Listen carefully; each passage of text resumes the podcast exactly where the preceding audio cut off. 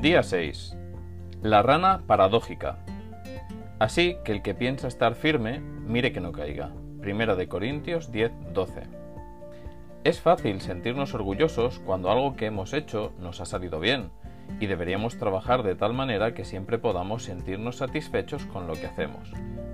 Pero cuando nos enorgullecemos porque hemos hecho bien un trabajo y pensamos que somos mejores que los demás, entonces es el momento de ponernos en guardia si alguna vez sientes esa tentación, conviene que prestes atención a lo que Pablo dice a los Corintios en el pasaje del comienzo. La llamada rana paradójica es un buen ejemplo que ilustra la mala costumbre de hincharse por nada. Te interesa saber que nace de un huevecillo como cualquier rana común, pero a medida que el renacuajo se va desarrollando, se nota de inmediato que no se trata de un renacuajo ordinario, porque llega a medir 25 centímetros. Tal vez estarás pensando que un renacuajo tan grande tiene que producir una enorme rana. Si consideras que la llamada rana toro de los Estados Unidos surge de un renacuajo de menor tamaño que el otro, ¿qué rana monstruosa producirá uno de 25 centímetros? Bueno, prepárate para recibir una gran sorpresa, porque si esperas ver a ese renacuajo convertirse en una rana descomunal, te vas a desilusionar.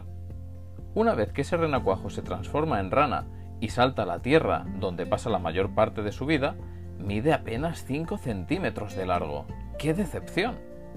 Esta rana vive en la parte norte de Sudamérica, donde la gente se resiste a creer que una rana tan pequeña salga de un renacuajo tan grande. Prefiere pensar que el renacuajo gigante sale de la rana pequeña.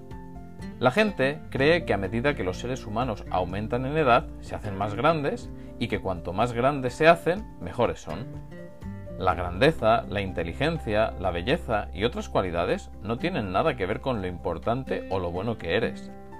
Todos somos igualmente importantes, porque Dios nos ama por igual y porque Jesús murió por nosotros.